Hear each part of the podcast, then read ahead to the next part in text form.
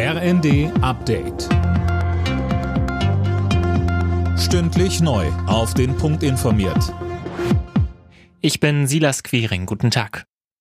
Kreml-Kritiker Nawalny ist offenbar tot. Er sei in Haft gestorben, heißt es von russischer Seite. Der 47-Jährige saß zuletzt in einer Strafkolonie in der russischen Polarregion. Dort hatte er eine jahrelange Haftstrafe verbüßt. Die genauen Gründe für seinen Tod sind noch unklar. Nawalny galt in Russland als eine der lautesten Stimmen gegen Präsident Putin. Kanzler Scholz zeigte sich schockiert. Wahrscheinlich hat er diesen Mut jetzt bezahlt mit äh, seinem Leben. Wir wissen aber nun auch ganz genau spätestens, was das für ein Regime ist. Wer Kritik äußert, wer sich für die Demokratie einsetzt, muss fürchten um Sicherheit und Leben. Und deshalb sind wir alle sehr bedrückt. Deutschland und die Ukraine wollen beim Thema Sicherheit noch enger zusammenarbeiten. In Berlin haben Kanzler Scholz und der ukrainische Präsident Zelensky ein entsprechendes Abkommen unterzeichnet. Zelensky kommt morgen auch zur Münchner Sicherheitskonferenz.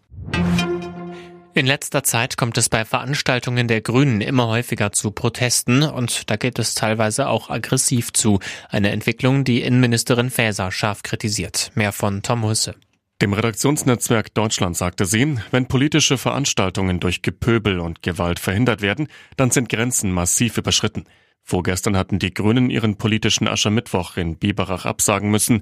Gestern war Wirtschaftsminister Habeck in Nürnberg mit einem Pfeifkonzert und Hau-Abrufen empfangen worden. Baden-Württembergs Innenminister Strobel gibt der Ampel eine Mitschuld an der aufgeheizten Stimmung. Sie müsse aufhören, permanent zu streiten, sagte der CDU-Politiker im ersten.